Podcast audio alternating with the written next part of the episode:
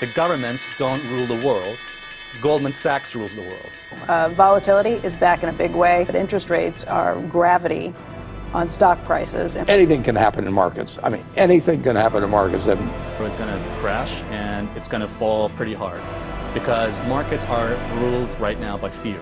If I see an opportunity to make money, I go with that. Um, so some people are not actually emotionally or psychologically fit to own stocks.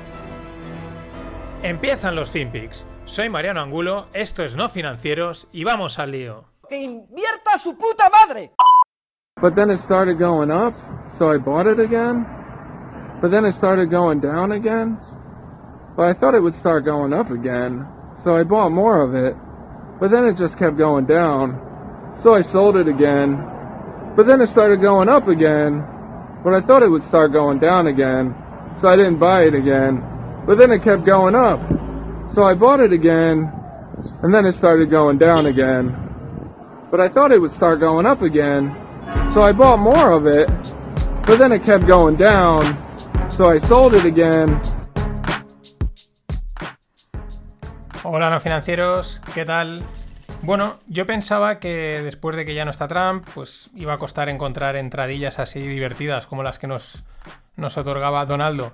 Pero no, para eso está TikTok, para eso están los nuevos inversores, los nuevos traders, los Robin Hooders en TikTok haciendo vídeos. Vídeos como este en el que, pues bueno, está contando, eh, compro la acción y entonces baja, entonces la vendo y entonces sube y entonces la compro y entonces baja y, así de forma indefinida.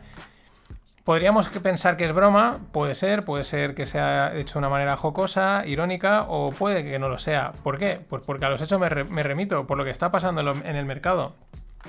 ¿Cuál es el caso? El caso es lo de GameStop. Primero, ¿qué es GameStop? Es una, son tiendas de, de, videojuegos. Hace, creo que hace ya 3, 4 años que en España cerraron totalmente y, vamos, se fueron de España, son americanos. Pero bueno, la empresa seguía subsistiendo. Parece ser que, bueno, estaba evidentemente la acción totalmente deprimida. Pero bueno, mm, parece que habían conseguido reestructurar, eh, ahorrar costes, etcétera, reenfocarse y parece ser que el, bueno, el vender el videojuego de forma física en una tienda pues aún estaba como, aún tenía opciones, ¿no? Aún parecía que podía remontar.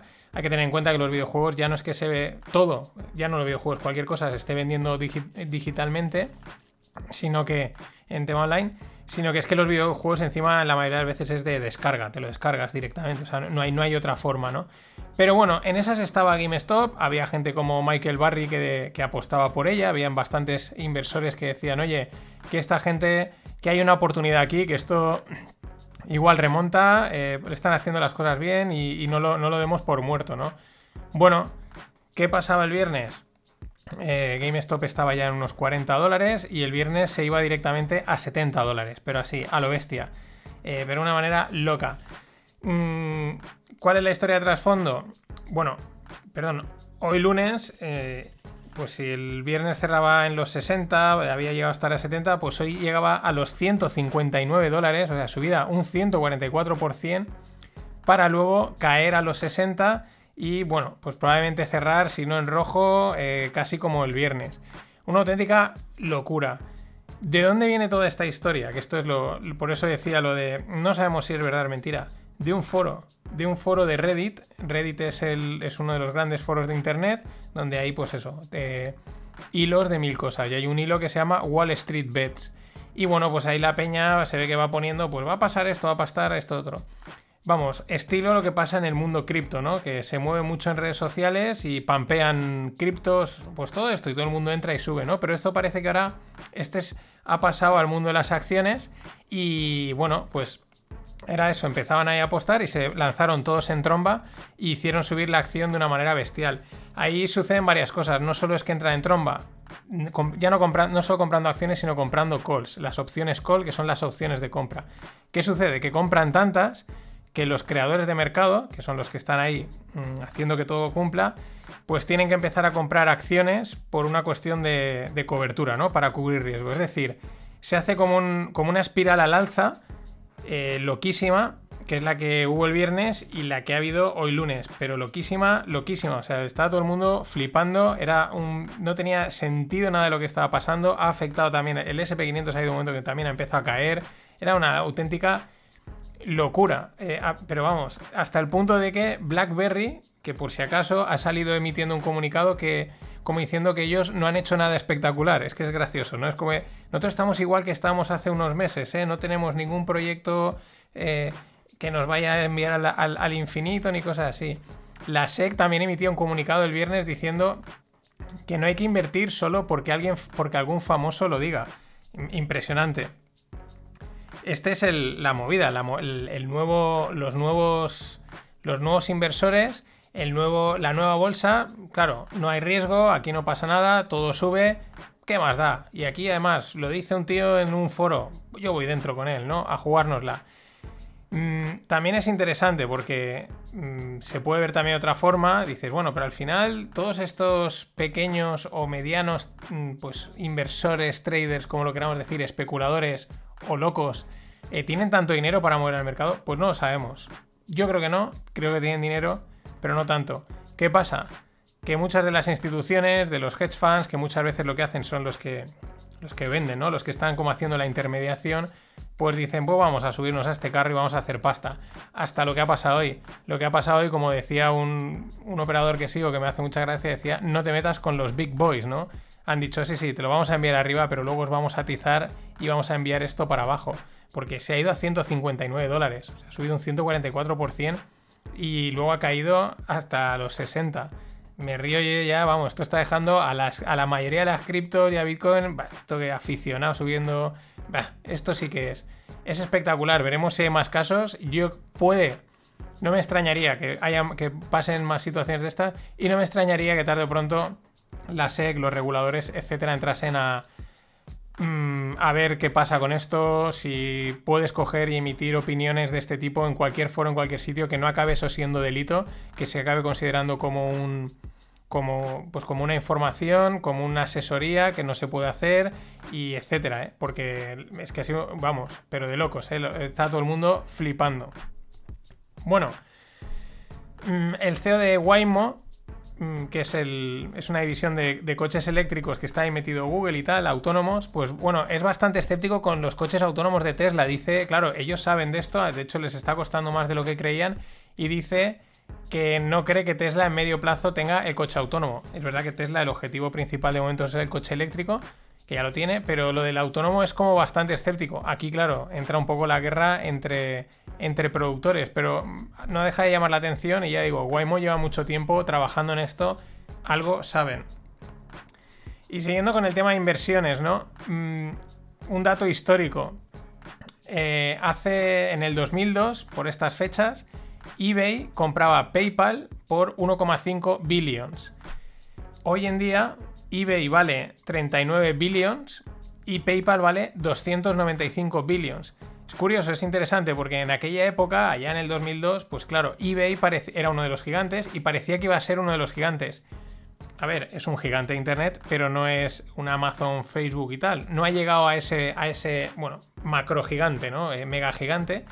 Y, pero en aquel momento lo pintaba, ¿no? Pintaba que iba a ser algo, algo bestial, ¿no? Era uno de los... Hablabas de Internet y era eBay. Pero qué interesante cómo compran, hacen una inversión de 1.500 millones, 1,5 billones, comprando PayPal. Y gracias a esa inversión, hoy casi son más valiosos por PayPal que por sí mismos, ¿no? Que es también, esto lo podemos eh, a veces eh, trasladar a, las inversiones normal. Es difícil que eso nos pase, pero ojo porque estás ahí apostando algo que en un futuro, pues oye, te puede, te puede dar un, una alegría, ¿no? Muy interesante, muy interesante este hecho histórico. Tocando un poco la vacuna, Merck la, farmacéutica cancela su vacuna. El otro día veía, aquí ya es un jaleo como no, de científicos, unos dicen una cosa, médicos tal y cual, pero bueno, oyendo un poco los que no salen normalmente a hablar, decían que les llama mucho la atención que una de las empresas que son tradicionalmente expertos mm, de los mejores creando vacunas, como era Merck, no me acuerdo qué otra empresa decía, dice, no se haya metido en esto la vacuna. Les llama mucho la atención, ¿no? Y esto, pues para prueba un botón. Merck cancela la vacuna, caía un poquito en bolsa, etc. Y hablando de vacuna y de esto, os dejo también en la newsletter un, una entrevista que hacen en The, Spiegel, está en inglés, o sea que no, no está en alemán, a un virólogo ale- alemán, alemán llamado Drosten. Se ve que es allí una de las referencias. Bueno, no sé de qué la cogea, porque ya sabéis que aquí pues, se dice que solo salen a hablar unos científicos, los que cuentan lo que se quiere oír, los que otros se les calla, en fin, el jaleo este informativo que hay. En cualquier caso, mm, sea del lado que sea, entre líneas, mm, lo que se deduce es que esto, yo mi deducción es que va para largo, va para más largo de lo que creemos, porque lo que, él va explicando, habría que hacer esto, habría que hacer esto otro, habría que cerrar aquí y tal, dice que le preocupa mucho, muy curioso, eh, primavera y verano, porque dice que para esas fechas ya se habrá vacunado a toda la gente mm, más con más peligro, ¿no? La gente mayor, entonces la gente joven saldrá en masa y al contrario, generarán ellos un efecto entre ellos malo, o sea, una cosa en cualquier mm, pues a pensar, ¿no? Pero lo que es curioso es que al final, yo lo que deduzco de todo el artículo, ya digo, puede ser que unas cosas te acierto, ¿no? Y tal, es que tiene que estar todo muy coordinado entre todos los países. Todas las medidas coordinadas, todo muy bien organizado. Lo cual no está pasando ni va a pasar. Con lo cual hay que armarse paciencia porque esto va para largo. Y hablando de Alemania, pide, y relacionado con, la- con lo del tema este COVID, Alemania le pide a Taiwán una solución por la escasez de chips. Lo comenté la semana pasada. Hay escasez, por las cadenas de suministro están tensionadas y faltan chips. Pues Alemania, por el tema del sector de automoción, le pide a Taiwán, oye, interviene, habla con tus empresas, que hay bastantes empresas de producción de semiconductores, para aliviar esto porque eh, algunas fábricas están empezando a cerrar alguna línea o a parar producción. ¿Qué hacen los productores de chips taiwaneses? Como Taiwan eh, Semiconductor no sé qué, que no me viene el nombre. Eh, pues ahora planean otra subida de precios porque claro, hay una escasez y oferta-demanda, ya hicieron una hace poco, en fin. Ahí está, ahí está, la tensión post o pre o in COVID, porque no sabemos en, qué situación estamos. Y hablando de chips, y casi, bueno, y de rebote, claro, bueno, el- el malvado, ¿no? Bill Gates. Patente de Microsoft para revivir digitalmente a los seres fallecidos. Al estilo Black Mirror, aquellos que hayáis visto la serie, la serie la verdad es que hay varios capítulos, yo creo que ellos debían de estar en esa serie ya informados de ciertos avances, porque no puede ser que hayan clavado tantas, tantas historias. Pero esta es de, un- de uno de los capítulos, ¿no? Eh, revivir seres queridos a través de chatbots. Es decir, pues utilizando toda la, el historial digital de la persona fallecida, fotos, mensajes, notas de voz, etcétera, inteligencia artificial y tienes un chatbot que es, pues, yo qué sé, quien sea, ¿no? La persona fallecida. Entre lo fascinante y lo terrorífico, como siempre.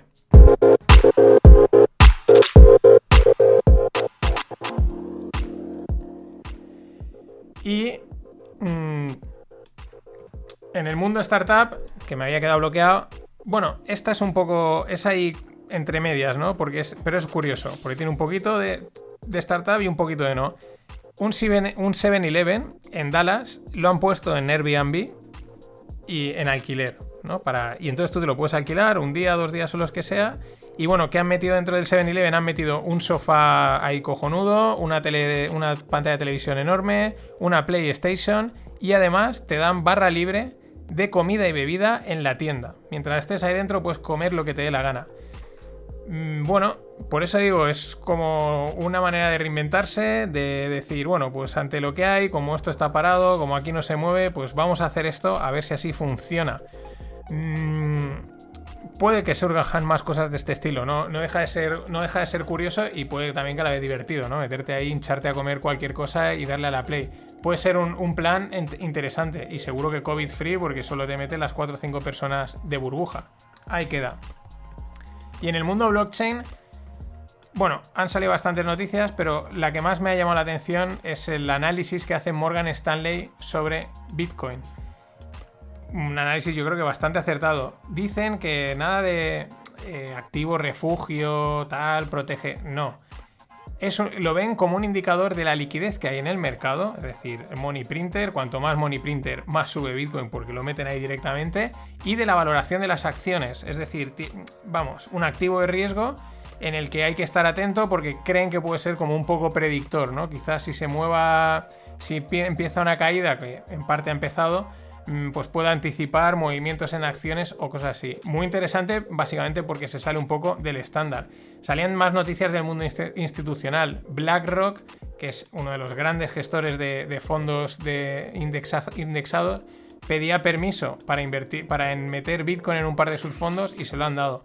La gente estaba muy contenta, pero ojo, eh, esta gente, bueno, para meter Bitcoin con futuros, es decir, pueden hacer un poquito de especulación, no tienen por qué ponerse largos, pueden ponerse cortos y pueden hacer distintas estrategias. Mucho ojo que aquí la gente se viene muy arriba cuando los grandes dicen que entran, pero estos juegan en otra liga con otro tipo de, estrategias y no son compro, solo compro, compro y holdeo. Pueden hacer mil cosas. Por ejemplo, otro de los que hace poco, hace unos meses, decía que entraba un fondo llamado Guggenheim, se ve que muy grande, metía no sé cuántos millones. El otro día decía que ellos veían el precio de Bitcoin en 20.000. Y están dentro. Claro, es que estos compraron cuando estaba en, a saber, en 8 o 9.000 y dicen que ellos ven el precio en 20.000. Hoy estaba en unos 30 y pico mil, ¿no? Y en este vaivén, porque empieza a ser un vaivén, una empresa del Nasdaq eh, que hace también unas semanas compraba Bitcoin igual que hacía Michael Saylor con MicroStrategy, como eh, mi moneda es Bitcoin, pues tenemos ahí una posición, pues se salía el otro día. Decía que no ve, no ven nada, una empresa tecnológica, no ve nada claro el tema este del, doble gasto, que ese, ese bug, por así decirlo, que pasó, y ellos no ven claro y se salían. Pero, pues, donde se va uno entra otro. Ha aparecido otra empresa que han comprado 150 millones porque ellos sí que creen que es la moneda del futuro, etcétera. Aquí hay platos para todo el mundo. Eliges el que más te gusta, te sientas a la mesa y te lo comes. Esto es todo. A ver mañana qué pasa con GameStop, que esto es divertidísimo, de verdad. Hasta entonces. I will support and defend the Constitution of the United States against all enemies, foreign and domestic. Against all enemies, foreign and domestic. That I will bear true faith and allegiance to the same that I will bear true faith and allegiance to the same. That I take this obligation freely. That I take this obligation freely. Without any mental reservation or purpose of evasion. Without any mental reservation or purpose of evasion. And that I will well and faithfully discharge. And that I will well and faithfully discharge. The duties of the office upon which I am about to enter duties of the office upon which I am about to enter. So help me God. So help me God. Congratulations, Madam Secretary. Congratulations. ¿Qué tal, no financieros? Esto que será la toma de posesión de Janet Yellen, la nueva secretaria del Tesoro, sustituye al innombrable, porque es que el apellido es innombrable, de Mnuchin, y la otra que será la buena de Kamala, Kamala Harris. Bueno, las tomas estas, los esto que dicen, pues luego te es un paripé, ¿no? Lo harás todo bien y, libre de, de, buena voluntad y no sé qué. Sí, sí, sí. Luego ya lo que toque. Bueno, veremos a ver qué hace Yellen, si continúa el legado de Magnuchin. Dicen que va a acabar fusionado prácticamente a la hora de mandar con, con Powell de la Fed. Esta tía es una tía yo creo que más dura, pero bueno, iremos viendo. Al final las circunstancias son las que son y, tampoco yo creo que a veces ellos saben muy bien qué es lo que tienen que hacer. Según va viniendo, le van dando, total, ellos no pagan el pato. Y bueno, Os dejo también la propuesta, parece que ya avanzada para enseguida, están ya los, los demócratas poniéndose a tope, la subida de salario en Estados Unidos de 7,5 a 15 dólares. ¿Qué es lo que choca desde España? Pues que esto es para el 2025, o sea, ellos pasan hoy la orden o como se llame. Rollo, pues bueno, ya no estudio, sino también, oye, pues dentro de cuatro años subirá el salario. Las empresas yo creo que pueden hacer sus números, planificar, tal, yo qué sé. Que entre, ¿no? Que, no se golpe, no como aquí que cogemos el lunes sube el, el salario mínimo un 20%. Y vale, y a tirar para adelante, ¿no? En fin, estas cosas que pasan. También pasa que es bastante curioso, eh, relacionado con el tema del, bueno, uno de los argumentos que él expone con respecto al, a la diferencia de la riqueza, etcétera, todo este, y luego la división política. Eh, Rey Dalio, el famoso hedge fund manager de Bridgewater, que él sigue diciendo que ve riesgo de guerra civil en Estados Unidos, tal cual. Choca porque esto no lo está diciendo el gran Yellowstone Wolf, sino que lo dice Rey Dalio, que es un tío, pues bueno, respetado, eh, con la cabeza donde tiene que estar, etcétera. Y bueno, también una de las cosas en las que se ha embarcado de una manera un poco personal, por interés personal, es en estudiar los últimos 500, 600 años de historia de los ciclos político-económicos sociales para ver cuándo las cosas caen, etc. Y en base a todo eso, él sigue diciendo que hay un riesgo de guerra civil en Estados Unidos. Mm, también dice que no tiene por qué ser una guerra al estilo, ¿no? De unos a un lado y otros a otro, sino pues bueno, que quizás a lo mejor esto de que eh, la gente esté cambiándose de ciudades, las protestas, etcétera, pues quizás ya es un concepto de guerra, pero no deja de llamar la atención que una persona eh, tan respetada y ya digo, con la cabeza donde tiene bien puesta, mm, se atreva a decir esto. Es porque, pues porque sus, argumentos tiene, ¿no? Su punto tendrá. Y bueno, mmm, otra, una historia que de vez en cuando va saliendo algo, ¿no? Y dices, aquí yo creo que la montaña de mierda que hay, no, vamos, no nos la acabamos ninguno. Un tal Leon Black le pagó 148 millones por asesoría fiscal a Epstein, el famoso este que se ahorcó, que si lo mataron, etcétera, la isla donde llevaban a las chicas, hacían allí, han pasado por allí, vamos, todos los gerifaltes, empresarios, eh, aristócratas, presidentes de, vamos, de mil sitios. Sé que aquello era un festival constante y van saliendo cosas, pero aún así de una manera muy opaca, ¿no? O sea, te pagan 148 millones por asesoría fiscal, lo cual es una barbaridad, incluso en esos círculos. Y ahí está. Mm, ya veremos. Igual dentro de unos años, pues supongo que esto a lo mejor es que HBO ya ha comprado los derechos de la historia y dentro de unos 10, 15 años, cuando no hayan temas legales, pues igual sacan pues está una docu-series de estas que todo el mundo, ¡guau! ¿Cómo, joder, qué pasada, ¿no? Hostia, me ha dejado loco la, la historia de Epstein. Así es el mundo hoy en día. Y hablando de jugadas, una breve historia de dos petroleros. La cuenta de Javier Blas, que es un periodista de Bloomberg que trata el tema de mucho trata de petróleo, de, oil, de energía. Y bueno, son eh, la Guardia Costera Indonesia para dos petroleros, uno iraní, eso ahí en medio del mar, en medio del océano, y que estaban, estaban ahí juntitos los dos trasvasándose petróleo uno al otro. Con las, balizas señalizadoras apagadas y desplegaron unas lonas para tapar el nombre de los barcos. En fin, eh, mola, o sea, mola mucho que en el siglo XXI aún, se hagan este tipo de, triquiñuelas, ¿no? Además, muy típicas del mundo marítimo, que siempre hay, aunque no parezca, hay miles de triquiñuelas, ¿no? Y despliega las lonas que van a saber quiénes somos. En fin, y cambios de bandera, cambios de nombre, muy curioso. Y hablando de energía, de petróleo y estas cosas, pues gas natural. Gas natural en Texas con Elon, Elon Musk, que el tío no se puede estar quieto y ahora dice que va a extraer gas natural allí porque él se ha mudado a Texas mm, y es que este tío es eso, eh, dices, oye, que ya tienes tu empresa de naves al espacio, tu empresa de coches eléctricos, la que le vas a meter el chip en el cerebro a la gente, tenías la del Boring Company y ahora también a extraer gas natural. El tío no puede estar quieto. Y claro, por eso siempre, siempre se habla de él, es que no hay otra. ¿Qué vas a esperar de un tío que le preguntaron, oye, ¿tú meditas? Y dijo, bueno, sí, mientras trabajo. ¿Y cuánto trabajas? dice, pues prácticamente todo el día, desde que me levanto hasta que me acuesto. ¿Qué vas a esperar de un tío así? Y luego aparte es un guasón, es un guasón enorme porque él en Twitter juega, eh, juega hace un doble juego con los bitcoiners, a veces se medio ríe de ellos, los, los, motiva, etc. Y de vez en cuando pues yo creo que entra al trapo de lo que está de moda. Cogía y el tío tuiteaba que Etsy, que es una plataforma en la que se pueden comprar y vender cosas online, desde una hoja Excel hasta eh, cosas así craft, ¿no? Hechas a mano, eh, pues está cotizando y decía que le encanta Etsy. Automáticamente que hacía Etsy, un 6% arriba en bolsa. Yo creo que el tío dice, vamos a divertirnos. Y hablando de subidas en bolsa, pues el tema candente esta semana, lo de GameStop, ¿cómo está? Pues esto sigue. Esto sigue la fiesta ahí. Ya por lo menos algunos hoy en día hoy decían, bueno, a ver, eh, no pueden ser. No puede un foro no puede estar moviendo esto. O sea, aquí tiene que haber alguien detrás. Pues claro que hay alguien detrás. Aquí siempre hay gente, manos grandes que les interesa, ¿no?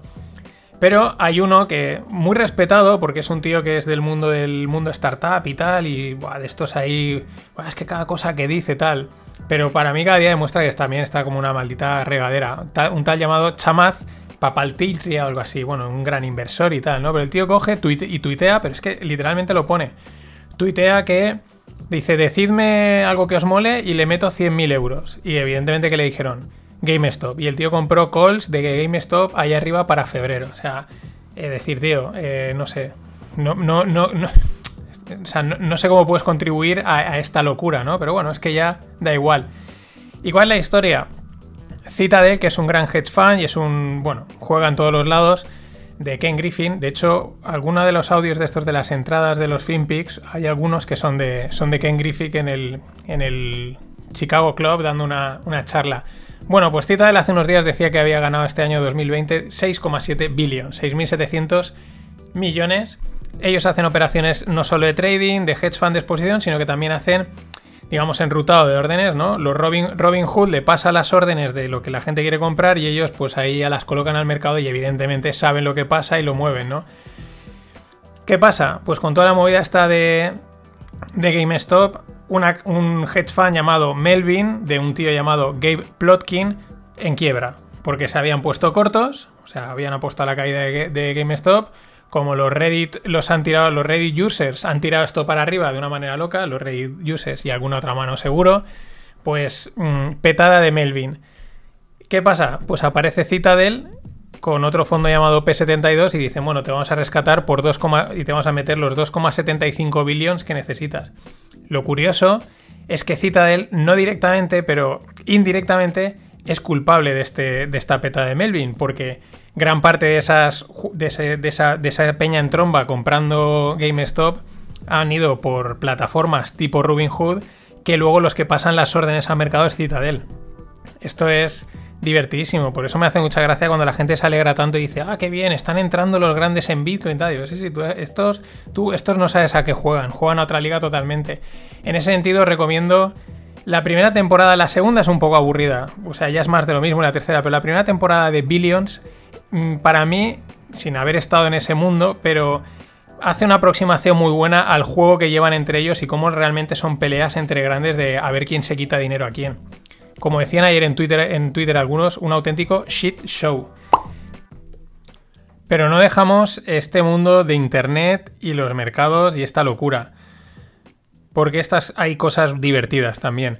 Bueno, está el YOLO Index. YOLO es de, los memes de You Only Live Once. You Only Live Once, solo se vive una vez. Y el YOLO Index, ¿qué es? Pues es un índice que registra la evolución de las apuestas bursátiles del foro este de Reddit, ¿no? Pues oye, de todas esas locuras que van diciendo ahí. Bueno, hasta ahora no había tenido un gran rendimiento este foro, o sea, este índice, el YOLO Index, como la palabra YOLO, y en el 2020 lleva un 916% al alza. Impresionante. También es impresionante el Non-Profitable Text Index de Goldman Sachs. Es decir, es un índice que tiene montado Goldman Sachs en el que mete a las empresas tecnológicas que no son rentables, que están cotizando en bolsa, pero que no ganan dinero, que no. Sí, sí, o sea, no son rentables. Esto ya es casi normal, en máximos históricos también. Una auténtica pasada. Y bueno, a los americanos no les duran los estadios nada. Este es un tuit que he encontrado que me ha molado mucho de las estadísticas de lo que tardan en, deshacer, en, pues, en construir un estadio, ¿no? Y cuánto lo, usan y luego cuando montan otro. En 1991, la media de duración, ¿no? De, uso de un estadio de la NBA, de la NBA era 18,5 años. En 2004, 11,4 años. En la, en la NHL era 30,3 años en 1991 y en 2004 era 11,9 años. O sea, en 10 años, 10, 12 añitos. Vale, eh, hazme, otro que este ya me he cansado de él. 10 años, impresionante. En la NFL era en, un poquito más, 26,1 años, 26,1 en 1991 y 19,3 en 2004.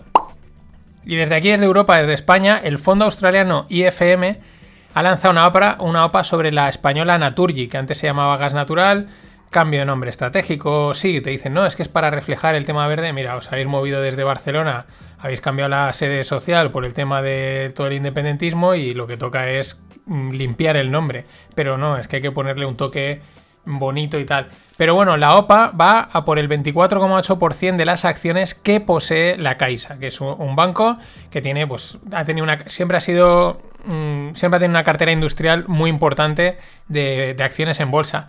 Y bueno, lo curioso es que desde abril este gobierno que tenemos maravilloso blindó este tipo de operaciones. Es decir, no puede llegar IFM e intentar comprar Naturgy, tiene que recibir el visto bueno del gobierno, porque son activos estratégicos y tal. En fin, que seguro que hay algunas casas que se pagan por ahí, luego no se sabe cómo, ¿no? Y bueno, una noticia de estas eh, curiosas, ¿no? Barilla, la de las pastas, la de las pastas buenísimas, bueno, pues ha creado listas en Spotify, en acuerdo con Spotify, que duran lo que dura hacer la pasta. Entonces tiene la lista del espagueti, la lista de los macarrones y entonces tiene el número de canciones con la duración exacta para lo que te puede eh, costar cocerlas, etcétera. Oye, son ideas divertidas y, y oye, tiene su sentido.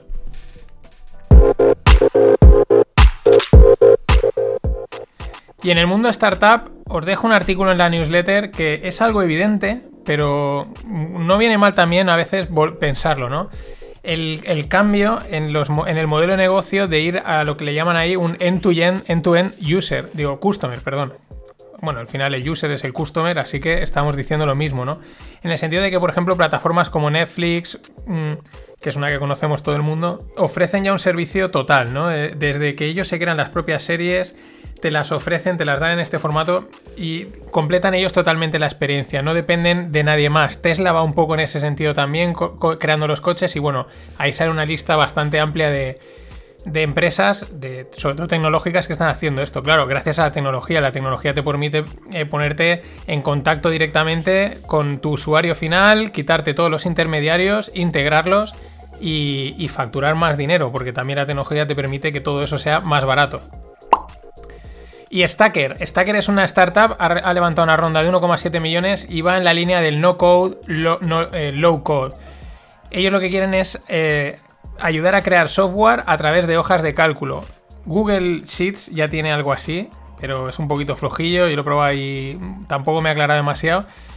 Pero esta es una tendencia muy fuerte, la comentamos en, el podcast del Bazar de la Bolsa, lo comentó Juan Luis Hortelano, el no code parece que este año va a sonar cada vez más y va a, va a llegar a más, a más campos, ¿no? A más, a más soluciones, tanto el no code como el low, el code, que es, teclear un poquito. Pero mucho ojo porque en breve, mm, para, vamos, mm, ya no es hacerte una web, es que te vas a poder hacer una app con los ojos cerrados, sin ninguna duda. Y en el mundo cripto, blockchain, bitcoin, para, que todo, para decir las palabras, para que todo el mundo esté representado, Bitstamp, que es un, un exchange de ahí de, Holanda. Y bueno, eh, Holanda se han puesto también duros y aumentan el control, ¿no? Entonces, a la gente que tiene dinero en Bitstamp les han dicho que, que les tienen que dar más datos, que les tienen que dar su patrimonio, su nacionalidad, una prueba de residencia para poder extraer los fondos. Si no, puede que hasta se los quiten. Más que nada puede parecer anecdótico, pero es algo que, vamos, yo creo que vamos a ir viendo en otros, en otros países, en otros estados. Esta quizás es la punta de lanza de cómo vayan eh, cerrando, ¿no? Cerrando el cerco eh, para poder de alguna manera controlar qué está pasando en el, en el criptomundo, ¿no? Y luego, una cosa interesante, eh, un chaval de 24 años arrestado por fraude con señales de cripto trading, ¿no? Estos son esto es un negocio que hay montado por ahí, que son grupos de Telegram en los que pagas, te metes y entonces te dicen compra esto, vende esto, etcétera, ¿no? Eh, lo curioso es que lo ponen solo como. No entiendo cómo. El concepto de fraude. Yo creo que prácticamente el 99,9% de esos grupos son fraude. Eh, que un día ganas has tenido suerte, ¿no? Pero este han cogido al cabeza turco y el pobre chaval, pues a pagarla. Pero ojo, porque yo creo que viendo lo que está pasando en Reddit y tal, mm, no me extrañaría que tarde o pronto esto este tipo de, de penalizaciones, de arrestos, como lo queramos ver, eh, lo extiendan a no solo a gente que esté monetizando, sino incluso a gente que esté monetizando y puedan considerar, mira, esto es un consejo, un financial advisor y esto no puedes decirlo aunque, aunque, no, aunque no tengas ningún título ni nada, porque estás, estás induciendo a la gente a invertir en cosas que no deben. Y bueno, para cerrar, no nos olvidemos, porque coincide, hace 500 años eh, Magallanes y su tropa llegaban a San Pablo, que probablemente es la isla que se llama hoy Puca Puca. Acordaos que en noviembre habían salido, habían por fin cruzado al otro lado del, Atlántico, estaban en el Pacífico, habían logrado la proeza y ahora, fijaros, se han tirado unos cuantos meses y ahora, pues bueno, un descansito ahí. Hasta mañana. Hey, what's up, everybody? Cheers! Happy Friday, happy holidays. I hope everyone's having a great week. Uh, surprise!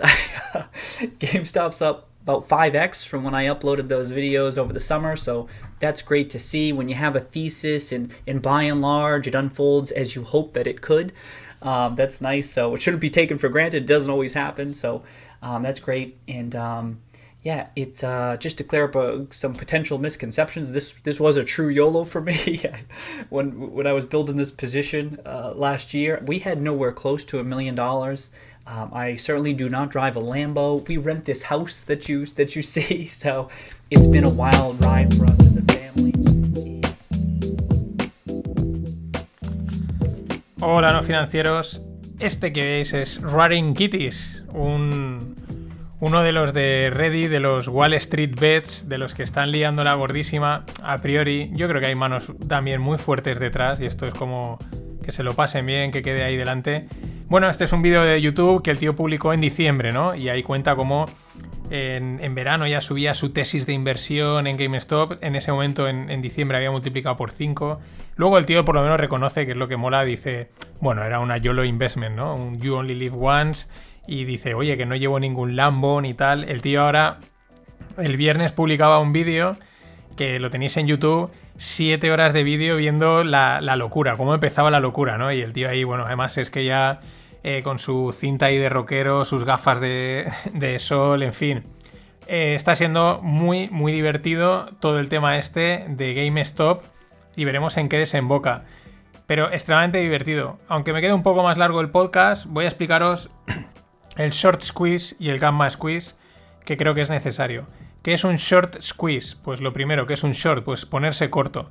Eh, apostar a la caída del precio de unas acciones. ¿Cómo se hace? Pues se hace con instrumentos, pero en los mercados lo que se hace es que me prestas las acciones, que tú las tienes a largo plazo, y yo las vendo en el mercado. Y si las acciones caen, las recompro más baratas, ¿no?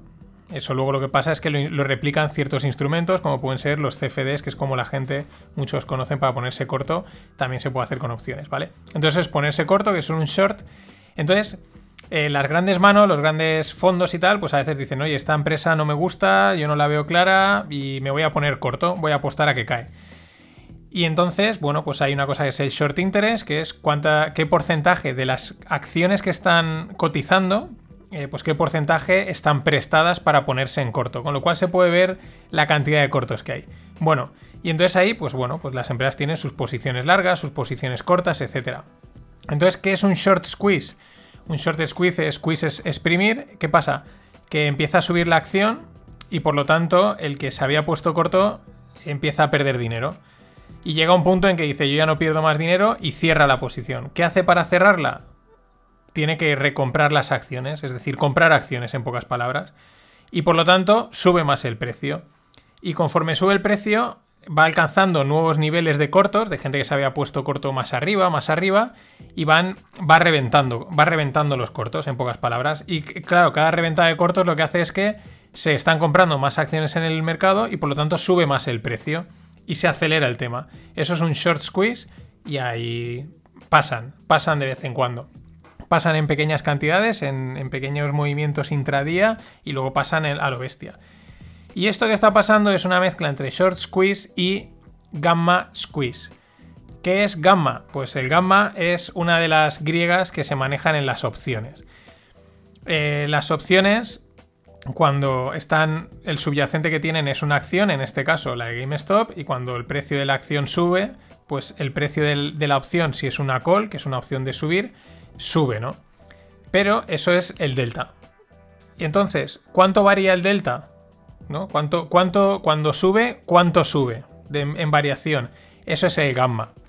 ¿Qué pasa? Que no es lineal, hace una pequeña curvita. Entonces, cuando sube mucho, el gamma S se hace más grande.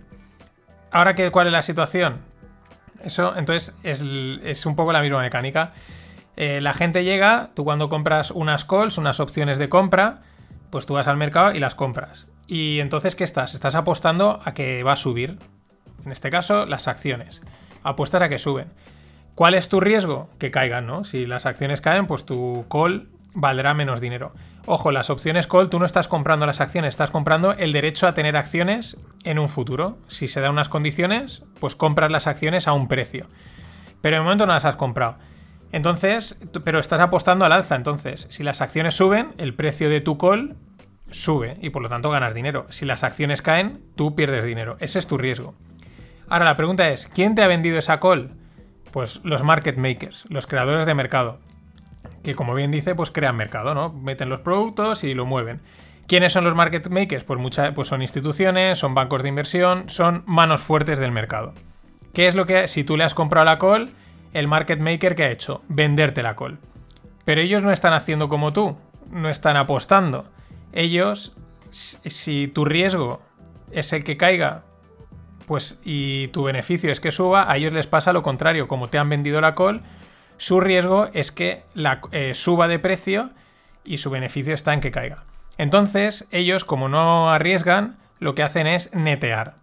¿Y qué hacen? Pues automáticamente yo te he vendido la call, yo ahora soy un market maker, te vendo la call y automáticamente me compro las acciones. Y entonces estoy neteado. Suba o bajen, eh, yo no pierdo dinero. Y dices, ¿y cómo ganan dinero? Porque ellos ganan en las comisiones de venta y en otro tipo de estrategias. Pero en venderte la call, pues ahí llevan unas comisiones, etc. Entonces, así ellos netean la posición y están libres de riesgo. Les da igual que el mercado suba o baje. ¿Qué pasa? Que como han llegado y han empezado a comprar calls a tope, pues claro, en los market makers han empezado también, o sea, les han vendido las calls, pero al mismo tiempo han tenido que comprar las acciones. Y como han seguido comprando calls la gente, pues los market makers les venden las calls, pero más acciones compran y han empezado a tirar el precio para arriba. Y lo que os decía de la gamma, cuanto más sube el precio, la diferencia de gamma con delta es mayor. Por lo tanto, les obliga a los market makers a comprar más acciones todavía. Los de las calls igual ni se han movido. O sí, o sea, quiero decir, se han comprado más. Pero igual pueden no haberse movido. Simplemente eh, es como que se están moviendo el precio hacia arriba. Y claro, eh, se va generando una espiral al alza. Porque tienen que ir comprando acciones para cubrir ese riesgo. Hasta el punto en el que ha pasado lo que, ha- pues lo que está pasando. Y eso es lo que es un short squeeze, un gamma squeeze, y eso es lo que está pasando. Ojo, esto tampoco es novedoso. En el 2008, Volkswagen fue la empresa, fue durante eh, unos minutos la empresa más valiosa del mundo por otra jugada así, una subida estratosférica y una caída. Ahora lo que pasa es que como están los de Reddit, el que se llama el hilo Wall Street Bets, las coñas y tal, pues es todo. Esta gente están haciendo caer a los de Wall Street, etcétera. Bueno, sí y no. Porque al fin aquí yo creo que detrás hay manos fuertes dándose de leches, alguien quería cargarse a alguien y luego es una estrategia que a veces se hace, se busca, se buscan empresas que sean potenciales de sufrir un short squeeze porque se ven las posiciones cortas que hay y dicen, ay, pues con el número de acciones que hay en cotización y la cantidad de, posiciones cortas es probable que haya un short squeeze, es decir, una subida al alza. Entonces, ahí estamos. La fiesta ayer seguía, eh, vamos, llegaba, yo ya había grabado el pod, pero justo lo había grabado y tuiteaba Elon Musk Game Stonk, ¿vale? Stonk es un meme para hablar de las acciones que suben, eh, digamos, tontamente, sin ningún sentido, ¿no? De, eh, siempre se dice stonks, ¿no? Como así un decidir elegir acciones de una manera tonta. El tío tuiteaba Game Stonk y claro, entre él y el chamaz también metiendo leña al fuego, pues hoy, o sea, ayer creo que lo dejé en el pod eran 149 euros, venía de cuando el tío este de Roaring Kitties estaba hablando de unos 50 dólares 60 el viernes. Eh, ayer yo creo que hablaba de unos 150, dos- llegó a estar a 200 y hoy habría en 340 o 300 y pico. Una auténtica locura, vamos, o sea, absolutamente demencial. Salía también Michael Barry, que él había recomendado esta acción cuando estaba en 3,5, a decir que, oye, pues que aquella gente que le había hecho caso, enhorabuena, están con, o sea, pues porque han ganado. Él decía, yo ya no estoy en la acción, o sea, yo ya no estoy ni corto ni largo, no estoy dentro, pero decía, esto es algo no es habitual y esto hay que investigarlo. Este tío sabe que esto, y yo creo que también no lo mueven cuatro tíos de un foro. Aunque, lo, aunque puedan iniciarlo y sea perfecto y estén ahí. Yo creo que eh, aquí ya veremos. Pero estos casos ya han habido. Yo digo, tampoco es ninguna ninguna super novedad ni nada tal. Lo que pasa es que pues te está dando mucho juego. Twitter está siendo extremadamente divertido. Los memes, las coñas, tal. Ya quieren acabar con los hedge funds, con Wall Street. No vas a acabar. Básicamente es que si cogemos la cotización de GameStop, eh, las acciones que hay, ¿no? El 100%, el 65%, que esas son las que no se mueven, las que tienen ahí en sus manos, la tienen seis fondos. Que estos se están forrando. O sea, estos. Lo que pasa es que no las van a vender, porque estos van a largo plazo, pero si las quisiesen vender, se megaforran. ¿Qué fondos? BlackRock, Vanguard, En fin, y otros nombres, Sembes, Dimensional, que no son tan conocidos, pero BlackRock y Vanguard, dos de los grandes fondos, claro, estos compran a ciegas. Es decir, eso de que vas a acabar con Wall Street, calma, chavales, que los big boys son big, big, big. O sea, manejan mucho dinero y saben hacer mucha mierda. Eh, más datos curiosos. Ayer GME eh, era la, acción más eh, comerciada con 20 billions. Una auténtica absoluta barbaridad. Pero es que ya, claro, AMC, que es otra acción, pues subía también un 150%. Ahora que si Nokia está subiendo, o sea, ya se han lanzado a ver cuál, cuál. Mm, muy divertido. A mí me parece divertido porque, bueno, viéndolo con distancia, yo creo que esto va a tener también consecuencias en los mercados. Las está teniendo hoy entre ellos y Powell. Hoy los mercados, el, el, oro lo atizaban, le atizaban al euro al dólar. El SP500 le están pegando también por todos lados. A Bitcoin también le pegaban. Esto también es divertido. Los, cripto traders y bitcoiners y tal, que siempre están hablando sin saber, están callados, pues están flipando. Están viendo, están diciendo eh, no entendemos nada de esto y también están entendiendo un poco cómo funciona su mercado. Se lo están explicando los de Reddit, los de Wall Street, eh, pampeando, vamos, haciendo locuras, ¿no? Y, están, no, están callados, están callados porque, claro, esto les sobrepasa, no lo llegan a entender. Las cosas son así. Ha salido la, CEO, la que la manda más del Nasdaq, del, índice, a decir que ellos eh, traquean o observan las redes sociales y como insinuando que bueno, que van a estar muy atentos y como empiecen a ver mucha tontería, aquella empresa que vean que puede ser objeto de una jugada de estas, la, dejan de cotizar. O sea, la paralizan y no cotiza para, frenar el, la movida. Lo mismo ha dicho el de Citadel. El de Citadel tampoco es tonto, es una máquina de, los mercados financieros. Ha dicho, mira, mm, igual hay algunas empresas que no dejamos que, se que hayan transacciones porque esto no puede ser.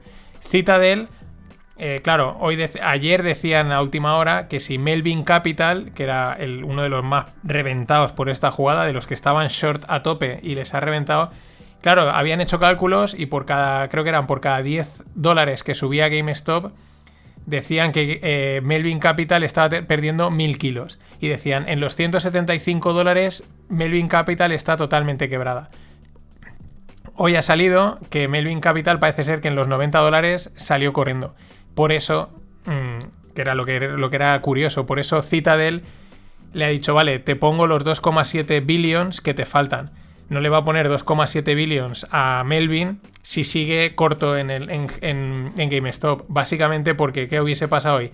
Que Melvin Capital hubiese perdido, hubiese estado en quiebra y Citadel hubiese perdido en un día los 2,7 billions. Y ya os digo, este Ken Griffin es muy bueno, el tío sabe, es un, es un mega crack, sabe muchísimo sobre todo de riesgos, de trading y tal. Es, uno de los grandes y de los que no se conoce demasiado. Y no sé, más cosas de esto. Mm, poco más. Voy a pasar a, a empezar los FinPix. Mañana seguro que hay algo más que contar. La confianza del consumidor cae en Alemania. importante, claro, lógicamente metes el lockdown y ¿qué pasa? Pues que la cuarentena, cierre de bares, pues la gente se, deprime. Eh, aquí yo creo que estamos también todos ya medio deprimidos porque de no poder ir a tomar una cerveza a una, a una terraza es deprimente. Pero es curioso el gráfico como cae totalmente la confianza, había habido un rebote muy bueno y de repente vuelve a caer coincidiendo con, sobre todo yo creo que con, el, con, esta, con estas medidas de cuarentena. Habrá que estar atentos. Yo el otro día lo decía, digo, mm, vamos a ver, porque la confianza puede salir muy, muy dañada cuando salgamos de esta movida. Y ha vuelto. Jack Ma ha vuelto, lo contaba el otro día, y parece ser que Beijing dice que, bueno, que están abiertos a volver a ver si sacan Ant Group a bolsa, ¿no? Que es la movida que lo paralizaron, el otro desapareció y parece ser que están, bueno, que son proclives. Vamos a ver, la verdad es que comentaban en el grupo de Telegram eh, que os podéis unir, que mola mucho las cosas que se comentan, decían, este tío lo han reprogramado, ¿no? Lo han, cogido, lo han reprogramado, le han, le han hecho una lavadita de cerebro y ahora ya puedes salir a decir lo que te dé la gana, amigo. Va a volver a volar Boeing 737 MAX en Europa, ¿vale? Eh, después de los problemas que había tenido Boeing con el software y tal, claro, aquí hay dudas, la gente estará cómoda, la seguridad en el avión, Pero también, ¿quién vuela ahora? Si van a volver a cerrar prácticamente todo el espacio aéreo por el tema del COVID y tal. Es como, sí, es un momento perfecto. Vamos a volar, pero sabemos que no vamos a volar. Estas cosas eh, luego, más curioso, los banqueros, los grandes banqueros, nuestros amigos de Barclays, Barclays es uno, es uno de los grandes bancos también, esto es eh, JP Morgan, que esto están siempre en todos los fregados, dicen que el trabajo desde casa, el trabajo en remoto no funciona, que está empezando a fallar y que esto hay que revertirlo. Y claro, vamos a traducir esta frase, dice, ¿cómo que está fallando?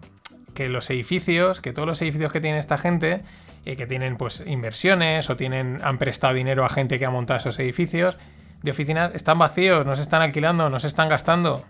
No hay dinero, no hay money, no hay business. Y estos dicen, emite una nota y empieza a decir que empiece otra vez la gente a volver porque aquí también empezamos a tener un agujero.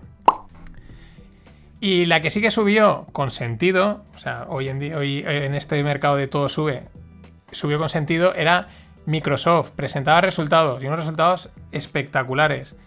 Espectaculares. Microsoft, mm, ahí mola porque ellos, van, en segundo plano. Ellos no, van a ser como Apple, los punteros, los líderes. No, no, no, no. Ellos van un pasito detrás, pero siempre, siempre segundos petándolo. En este caso, fijaos los datos. Su negocio de cloud, que ah, se llama Azure, ha crecido un 50% en un año. En este negocio tienen un margen del 75%. 75% de margen, eso es un chollo. Y genera, les genera 29 billions solo Azure una barbaridad. Luego está LinkedIn que ha crecido un 23%, Office un 11%, es decir, en total Microsoft en, un año ha crecido un 17%. Para una empresa como Microsoft, con lo grande que es, es espectacular, realmente es espectacular. Y también prevé crecimientos, que también presentó resultados, Starbucks. Mm, sí, Starbucks. Los cafés tiran un montón, es una buena decisión estar invertido en cafés y estar invertido en tecnología. Y entonces Starbucks prevé un crecimiento mundial de en torno a un 23%. Ojo, ojo. 30% en China, evidentemente, un 22% en Estados Unidos y por Europa, pues por ahí en esos rangos. Pero prever un 23% es tela marinera, ¿eh? Sobre todo para... Aquí los márgenes no son... Bueno, el margen del café es alto, pero tienes que montar la cafetería, etcétera. Tienes unos costes fijos estructurales más altos. Pero ahí están. Los cafés de Starbucks.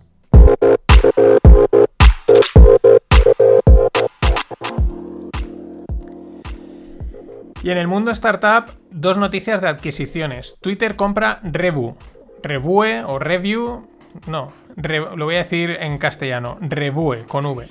Eh, ¿Qué es Revue? Pues yo os envío la newsletter a la que os podéis suscribir a través de Substack. Pues es un Substack. Yo no lo conocía, son holandeses y es de newsletters. Me llama la atención sobre todo por la apuesta de, de Twitter por este tipo de formato. Es verdad que últimamente, gracias a Substack, está funcionando muy bien, es fácil montar una newsletter, eh, se están leyendo bastante, se está creando contenido interesante y el mail y la newsletter que podía parecer algo mm, vetusto o algo machacón está como reviviendo, es casi una, una mezcla entre blog en algunos casos y, y, newsletter. Digo en algunos casos porque lo mío no es un blog. Yo os pongo todos los enlaces estos, todo lo que comento lo tenéis en la newsletter, en los enlaces, por si alguien quiere leer más, informarse un poco más. Y aparte, pues una imagen que siempre mola, mola bastante. Y la otra, la otra adquisición es de parte de Snap. Snap es una, una filial o una mm, hermana de Snapchat. Snapchat son las, stories, son los que inventaron los de las stories que luego se lo ha copiado todo el mundo.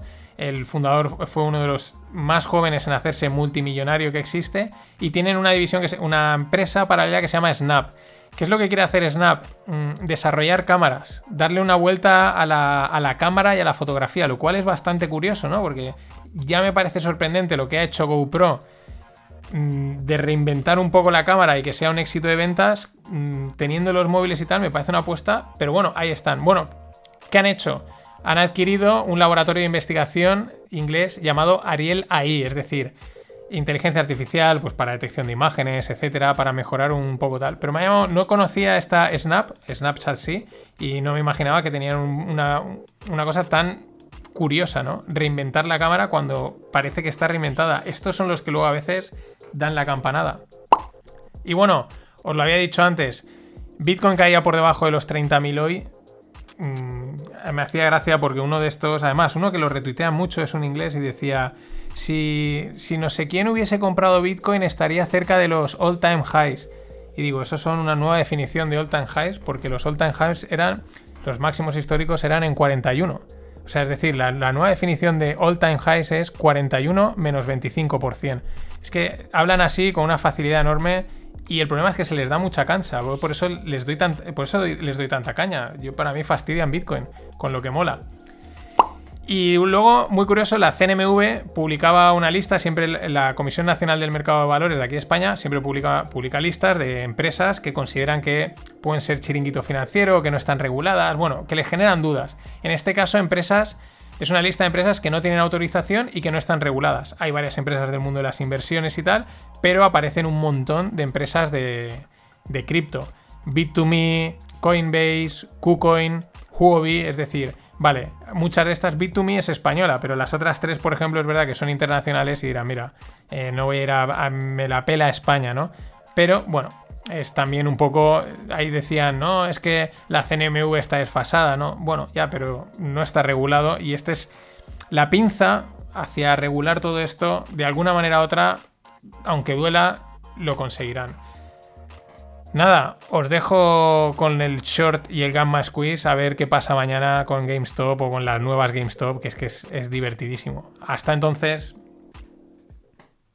Continuar si queréis en nuestra sintonía, gozando vosotros de las ventajas del hogar, es decir, violencia doméstica, desconfianza mutua, hijos con tatuaje y salarios insuficientes. Nosotros aquí haciéndonos pasar por aficionados al cine, es decir, todo un desastre.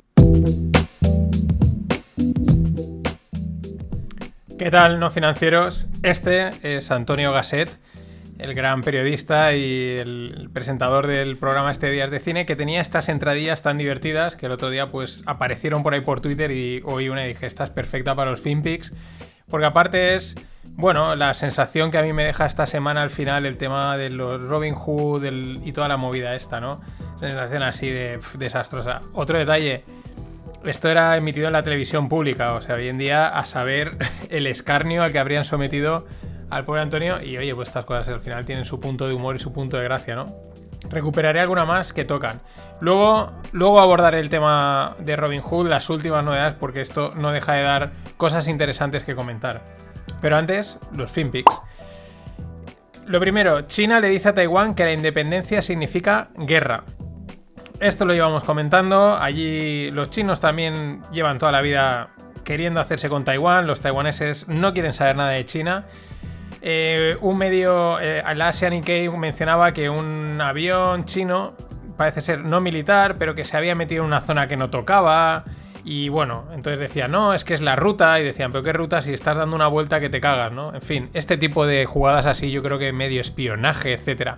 Lo interesante es que lo que dejan caer es que probablemente China lo que está aquí es testeando a Biden. Estas cosas ya molan más, ¿no? Están como diciendo, bueno, vamos a ver Biden si da un paso al frente por sus, en teoría, socio eh, taiwanés o no, a ver qué hace, o si se tira para atrás y dice yo, ¿para qué me voy a meter ahí? Y entonces ya los chinos, pum, expanden un poco más sus garras. Estaremos atentos a ver qué es lo que pasa. Y un dato súper curioso y súper importante. La inflación en Alemania en este último mes ha subido un 1%, cuando en diciembre la inflación fue de menos 0,3%. ¿Por qué es importante? ¿O por qué es curioso? ¿O por qué es las dos cosas? Porque, eh, ya sabéis, los bancos centrales europeos, los bancos centrales, el Banco Central Europeo, la Fed y los gobiernos lo que quieren es inflación, porque con la inflación crece la economía, tal y cual, y también así pues te cuelan, la inflación es un impuesto oculto. Pero bueno, ellos quieren inflación, inflación. Eh, hunden, hunden los tipos de interés, imprimen dinero. Con eso al final lo que hunden es la economía, la productividad y por lo tanto caen los salarios y por lo tanto hay paro, etc. Todo por conseguir inflación, cosa que evidentemente no consiguen. y la pregunta es, ¿y por qué ha aparecido de repente un 1% de inflación en Alemania? Si en Europa hace poco, hace la semana pasada creo que salían los datos, que la inflación era menos 0,1% y en Estados Unidos igual. Pues, eh, porque bajaron los impuestos. Porque Alemania, para combatir lo del COVID, en diciembre bajaron del 19 al 16% el IVA. Claro, la gente de repente tiene más dinerito en el banco, tiene más dinero en la cuenta y ¿qué hace? Hace dos cosas, o lo ahorra bien para invertirlo o bien para gastarlo en un futuro, o lo gasta. Es decir, sale más dinero a la calle y por lo tanto, lógicamente, suben los precios. ¿Y esto por qué, es, por por qué sigue siendo curioso e interesante? Porque claro, esto les está diciendo a los bancos centrales, amigos, lo que tenéis que hacer no es devaluar el dinero, lo que tenéis que hacer no es imprimir y bajar los tipos de interés, lo que tenéis que hacer es bajar los intereses, los, impuestos. Ah, pero si bajamos los impuestos, perdemos pasta, ¿qué hacen los gobiernos? Hmm. Qué malvada es la economía, ¿eh? Qué malvado es el mercado, porque esto es mercado puro y duro. En fin, salían también ayer los resultados de varias empresas tecnológicas, Tesla, Facebook y Apple. Pues algunos detalles de cada una. Eh, Apple, buenísimos resultados, muy muy buenos. Un dato, cada semana un millón de personas cambian a Apple. Yo pensaba que estaba siendo al contrario, estaba perdiendo un poco de cuota porque al final entre un Android y un Apple, pues para eso te vas al Android que te cuesta menos y hace lo mismo, pero no. Yo creo que también los, iPhones, estos, la gama tan amplia, pues al final cualquier persona encuentra uno que le acople, aunque lo estés pagando. Pero muy curioso, un millón de personas cada semana en todo el mundo, es bastante. Eh, ingresos de Apple, 111,4 billions. O sea, una auténtica barbaridad. O sea, es una máquina. Apple es una máquina de generar pasta, pero una máquina de generar pasta limpia, ¿eh? Fresh money, fresh money. También salían resultados de Facebook. Muy buenos también, eh, espectaculares. Lo que pasa es que ellos sutilmente luego decían que, claro, claro, les han ido también estos últimos meses, y yo creo que es lo que les. es el riesgo que tienen todas las tecnológicas ahora mismo. Que con el COVID y tal les ha ido muy bien, han crecido muchísimo, pero claro, hay un momento en que es difícil crecer a esos ritmos, ¿no? Y el mercado siempre quiere que cada vez crezcas más, ¿no? La cotización, etcétera. Y eso es una de las cosas que apuntaba Facebook en la nota, en el guidance, decía, bueno, que así sutilmente que tenían dudas de que pudiesen seguir creciendo, o sea, a ese ritmo. Que es decir, oye, que está ya muy bien, ¿no? Pero ya dejaban ahí un poco como una especie de, de profit warning, entre comillas, ahí un pequeño aviso. Veremos a ver. Esto es ir siguiéndolo. Y también salían los resultados de Tesla, que los resultados de Tesla son, yo diría que son buenos. Pero claro, como está cotizando en el más allá de Marte, o sea, cuando pasas la, última luna de Marte, pues ahí está cotizando Tesla. Claro, dices, ¿son buenos o, o, sea, qué es lo que no cuadra aquí? Son buenos para lo que está haciendo Tesla, ¿no? Que aún tampoco es que venda a tope, etcétera. El detalle para mí es que eh, es la presentación, que era un tweet, que os lo dejo en la newsletter de, de Elon Musk, presentando el nuevo Plaid Model S de Tesla. ¿Por qué? Porque si veis la foto, yo a mí lo que me llama la atención es la pantalla. Hay una pantalla ahí que salen, pues, mm, creo que unas series o algo así. Luego miras, ah, sí, hay un volante, mira, es un coche, ¿no? Y esto cuadra mucho con lo que hace poco comentaba, creo que era, era de BMW, que sacaban, presentaban también un panel ahí súper un súper extenso, eh, que era, eh, le llamaban Infotainment System, ¿no? Un sistema de información y entretenimiento, porque es que los coches van hacia eso, van a un espacio, un cubículo que se mueve y que como no tienes que conducir, pues ¿qué haces? Pues o trabajas, o ocio, o trabajo.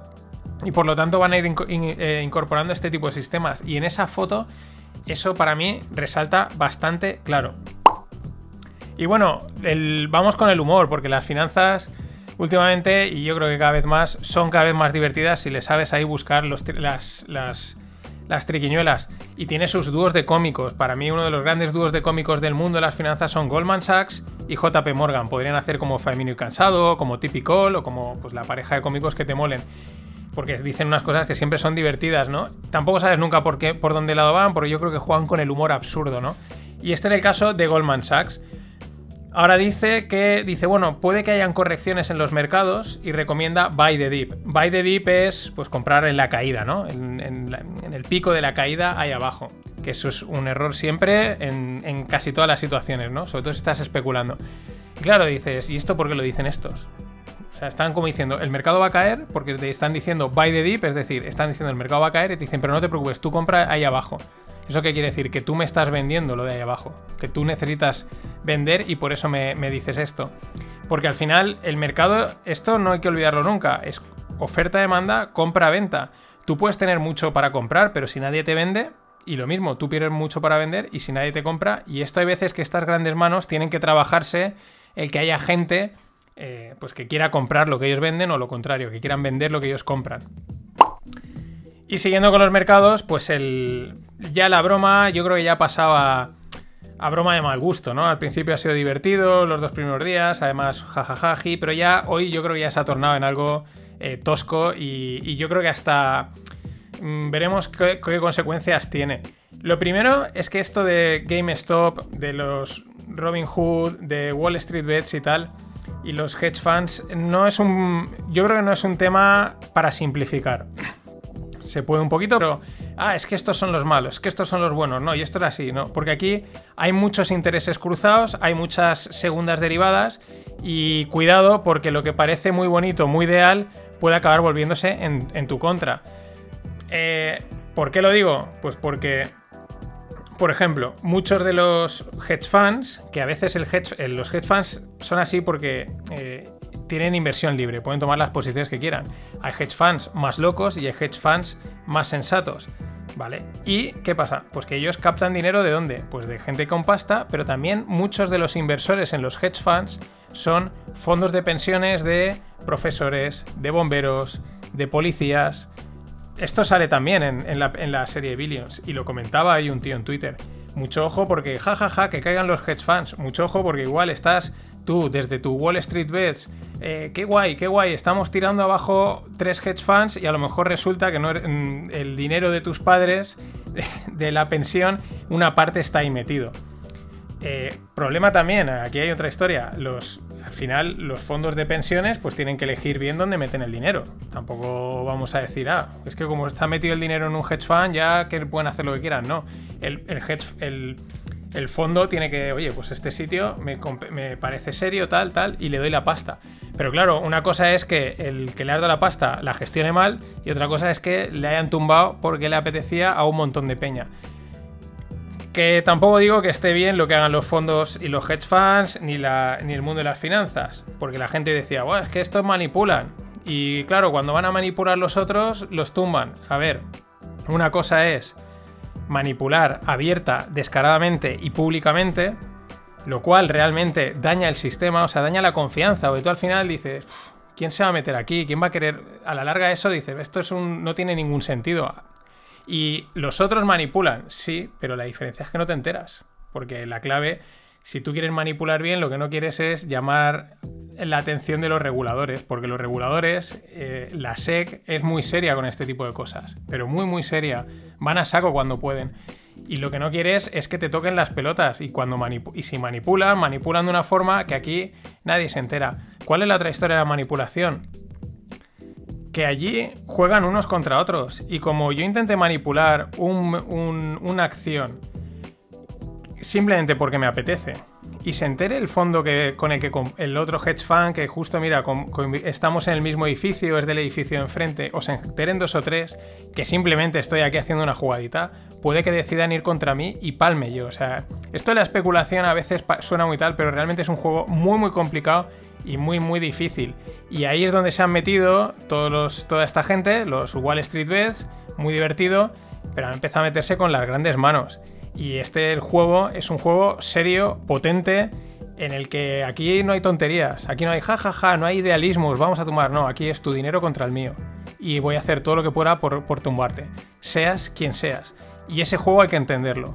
Y vende mucho, porque vende mucho, y lo he visto hoy, el, ay, los pequeños comiéndose a los grandes y todas estas historias que llenan, sí, es la historia de David contra Goliat, nos gusta mucho, ah, qué bonito y tal, y, las portadas y todo el mundo contando eso. Estás jugando con las grandes manos, y las grandes manos han dicho, a tomar por culo.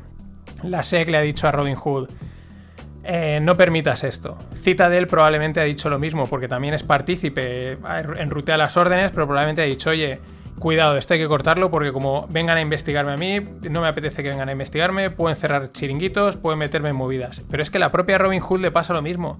A Robin Hood le pueden decir, oye, ¿tú qué estás permitiendo aquí? ¿Tú cómo puedes permitir que pase esto?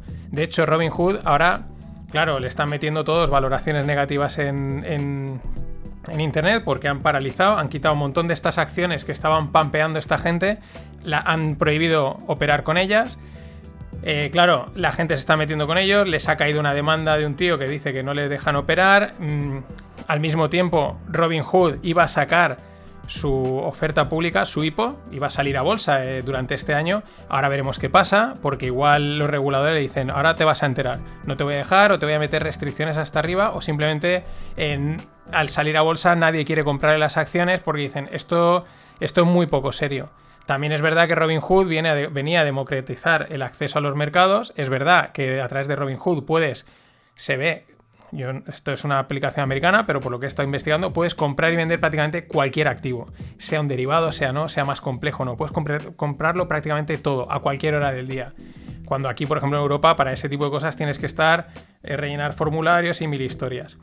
Claro, eh, vienes a democratizar, pero cuando has querido has cortado. Esa crítica es lógica. Pero al mismo tiempo, eh, pues eso, es todo un jaleo.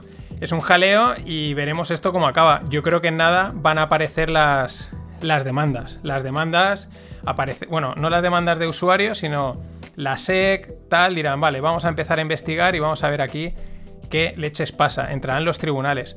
Otro detalle, veía ahí casi hace nada que estaban poniendo, ¿no? Están a gente que le están liquidando posiciones, ¿no? Gente que tenía comprado acciones de GME y les están cerrando la posición. Pero es que dices, espera, que igual es una margin call.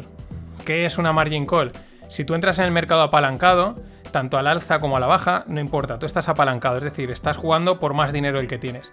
Y el mercado va en tu contra, y hay un momento que empiezas a perder, y hay un punto en el que los brokers, Robinhood y el que sea, dicen, fuera, no puedes asumir más riesgo, y te cierran la posición. Da igual que pierdas, porque, porque ¿qué pasa? Imagina que tú ahora tomas una posición en el mercado apalancada y palmas 300.000 pavos. Podría pasar, has hecho el loco, te han dejado tomarla y palmas estás palmado 300.000 pavos. Te cierran la posición, ¿tú tienes 300.000 euros? No. ¿Y quién palma la pasta? El broker. Los brokers, el tema del riesgo lo tienen que cubrir muchísimo. Y siempre que hay volatilidad en el mercado, toman acciones de este tipo. Es verdad que en este momento pues está todo en entredicho, todo el mundo diciendo tal, no sé qué, no sé cuántos. Por eso digo, eh, no es un tema tan sencillo de, analizar, de explicar y ver las consecuencias. Por no decir que menuda gracia como empiecen a caer hedge funds, el agujero que pueden hacer en el sistema financiero. Y si algo aprendimos de 2008 es que está todo interconectado. Y te cae un hedge fund, jajaja, Melvin Capital, que no digo que sean angelitos, pero lo hemos tumbado porque nos apetecía, qué divertido, qué guay somos, y a lo mejor te cae el Melvin Capital y tres meses después te está cayendo un banco. ¿Por qué? Porque estaba interconectado con no sé qué, con no sé cuántos, con no sé menos, y resulta que sí, eh, has hecho un poquito de dinero con tus GM stocks, pero mm, al final ha acabado desencadenando una tormenta y vuelves a estar otra vez en la mierda. Bueno, mm, ¿qué más da, no? Si no hemos salido de ella.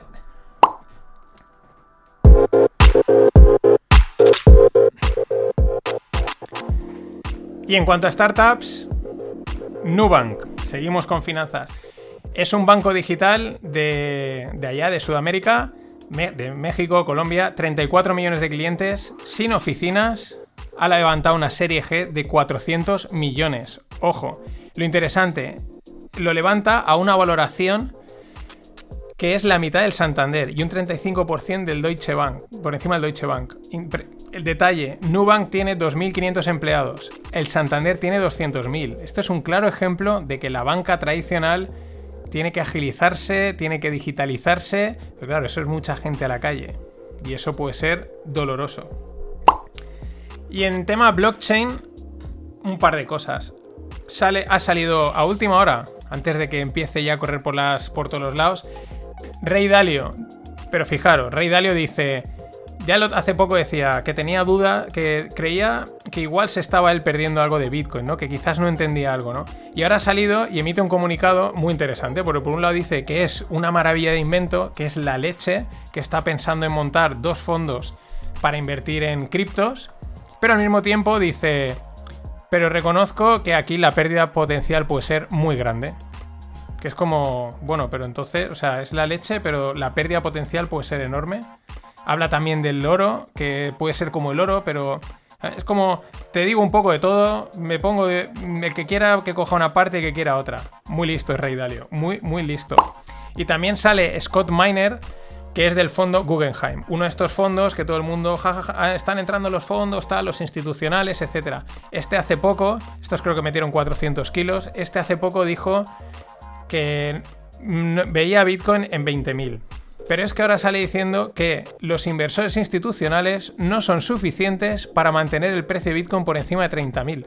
Y esto es súper curioso, porque esto dices, ¿qué pasa? ¿Que te has dado una vuelta, has preguntado y ves que no hay mucho más interés en meterse? ¿O que dices, necesito que entre más gente? Mm, ni idea, pero no deja de ser llamativo.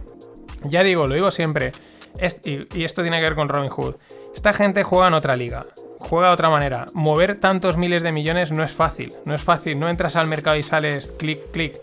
Hay que trabajarlo, hay que hacer historias. Y cuesta a veces entender, si es que vamos a entender, realmente cuáles son sus intenciones. Y otro que ha hablado ha sido Mark Cuban, que también mola bastante, el de los Dallas Mavericks, y ha hablado sobre DeFi, sobre BTC, sobre Bitcoin y sobre los NFTs. Bueno, este hace poco decía que prefería tener bananas que tener Bitcoin. Él sigue diciendo lo mismo, que mientras tenga volatilidad no vale para nada, que él incluso exploró vender calls por la volatilidad, pero que era una locura. Yo también lo estuve mirando, pero es que a ver quién se mete ahí. Pero luego decía, dice, a ver, Bitcoin, si se une con DeFi y generan un ecosistema en el que se puedan hacer pues todo lo que a veces comento de DeFi, dice, puede tener valor, puede tener valor para el usuario si combinan las dos cosas. Dice, pero ¿qué pasa ahora? Que no paran de salir proyectos DeFi, eh, proyectos de no sé qué. Y es todo, dice, esto es el Wild Wild West, dice, y va a seguir siéndolo durante un tiempo. Por eso es un tema que tenemos que ir con calma y porque van a petar muchos, van a salir muchos nuevos y al final quedarán dos o tres, cuatro y esos serán los que realmente les meteremos mano. Y la otra cosa que dice, que cada vez lo vamos a ir más, son los NFTs, los Non-Fungible Tokens. Es decir, un, token fungible es que más o menos me da igual uno que otro, son iguales, ¿no? Como las monedas. El non-fungible token es como coleccionista, ¿no? Cada, cada token es único. ¿Por qué lo dice? Porque lo puedes asociar a productos y dice que cualquier cosa se puede vender con NFTs. Él dice que en los Dallas Mavericks lo que están probando es creando assets digitales, todo digital, totalmente como gorras, sudaderas, eh, calcetines digitales. O sea, es digital. ¿Para qué? Porque lo venden y tú te lo pones cuando te vas a hacer las fotos y sales como que tienes puesto lo de los Dallas Mavericks. Él dice que queda perfecto, que es como si fuese tuyo y la gente parece que va a estar dispuesta a pagar por eso. Estoy convencido que va a estar dispuesta a pagar por eso y por más. Nada más. El lunes nos vemos y hay Rogle. El Rogle está chulo. Hasta entonces. Always look on the bright side of life. Always look on the light side of life.